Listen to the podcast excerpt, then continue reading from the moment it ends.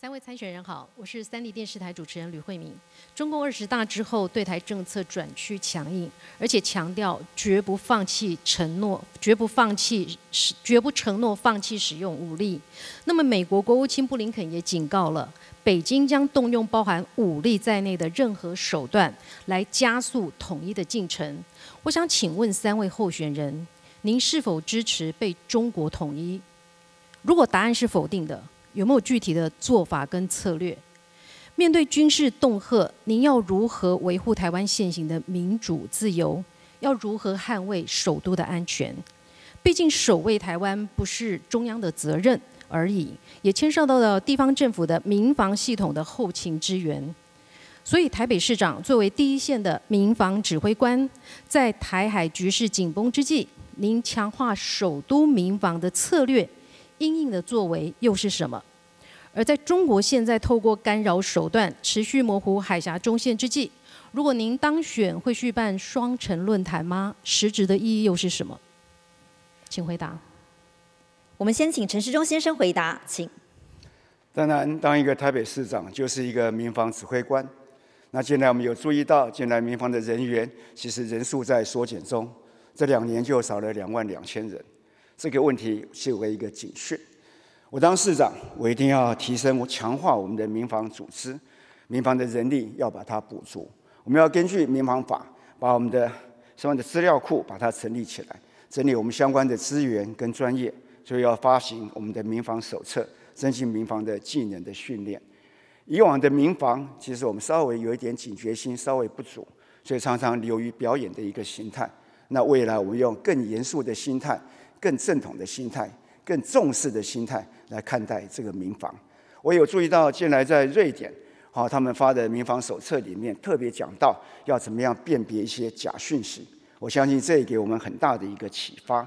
未来战争是一个无线战、资讯战、网络战，大大都来。如果人民能够有一对民防有一个正确的了解，也能够辨别相关的假讯息，相信对我们的国防战力一定会很有帮助。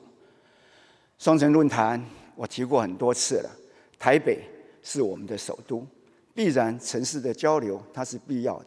可是今天我们在现在所讲的双城论坛，指的是跟对岸，对岸磨我日气。那啊，磨我日气，这是以前小学的时候学的话了哈。那现在对我们有相当的一个侵台的企图，我们跟他往来，真的是要特别的注意。好政府那时候好像行动的很积极，好像也做了很多的事情。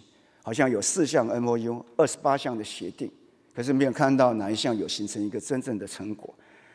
那我们的柯市长那时候也说要把悠游卡发行到上海，结果我没有看到悠游卡在上海发发行，反而看到五星旗在台北游行。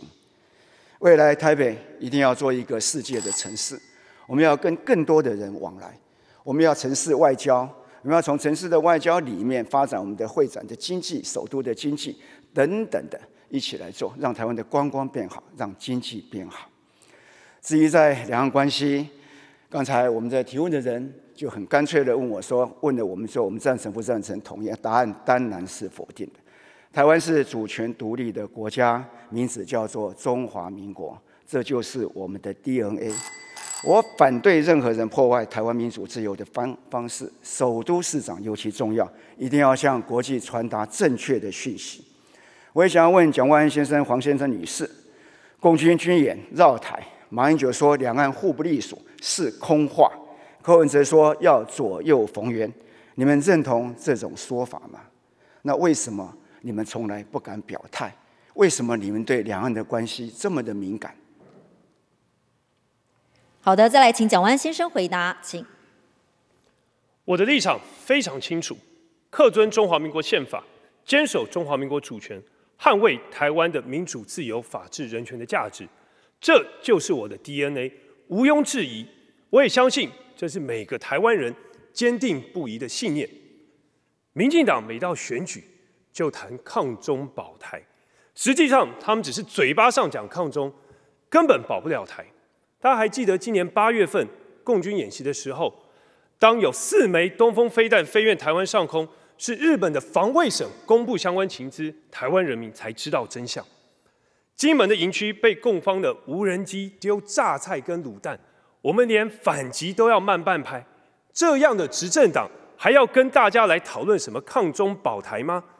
我如果当选台北市长，我一定会确实执行，包括防空避难的演练，包括盘点台北市相关的防空避难场所，检讨相关的指引，坚定保卫台湾人的生命财产安全的意志。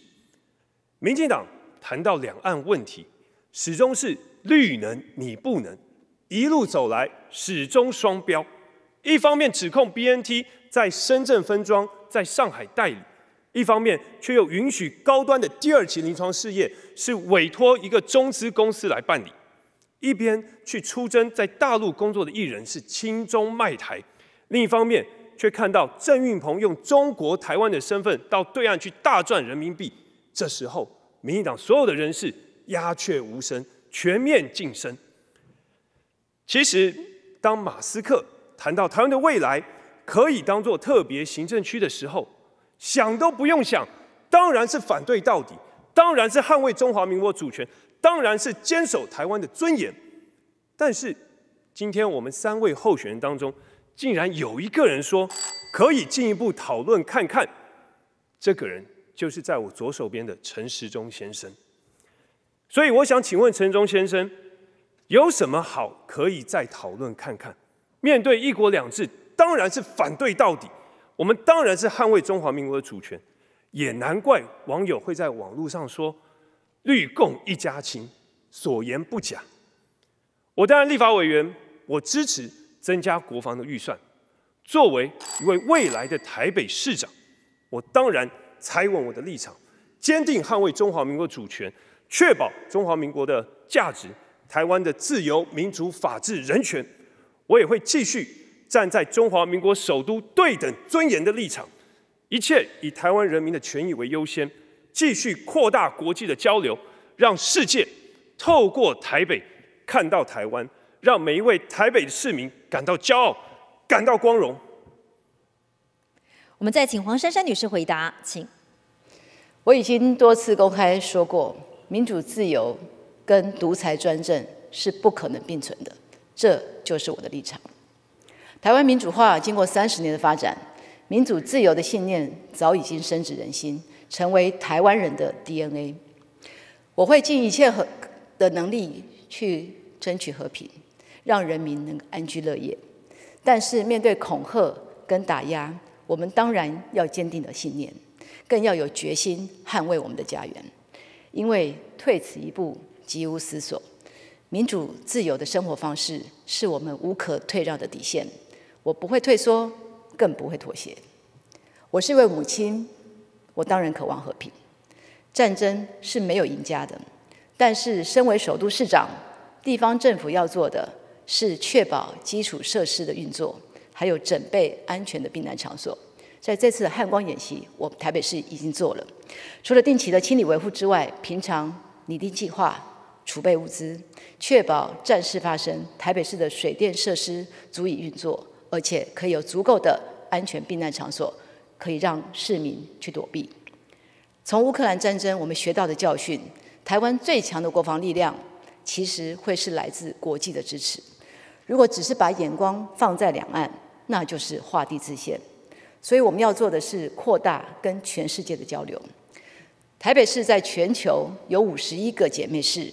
未来我会更积极的推广城市的交流，促进台北市跟其他的城市建立双方定期对话的城市论坛。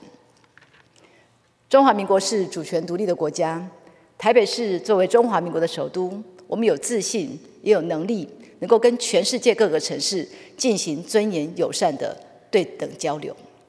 我认为，身为台北市长，应该用三个原则：和平第一，繁荣优先。人民至上，来建立城市间的互动。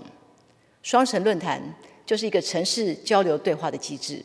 我们秉持着对等、尊严、公开、透明的原则，行之有年，也符合蔡英文总统所说的对等模式。陈忠先生，蔡总统在双十国庆的文告中才刚刚说，期待在两岸边境解封之后，能够逐步恢复两岸人民间健康有序的交流。而你立刻就说不会续办，是在打脸蔡总统吗？还是这就是你说的抗中保台？蒋万安先生连中共都不否认，国民党的买办在对岸有一个很大的产业链，两岸红利无法全民共享，只让国民党少数人寡占。未来假设你当市长，你要如何面对这些买办集团的利益？你又如何杜绝这些人班师回朝？我再说一次，战争是没有赢家的。作为首都市长，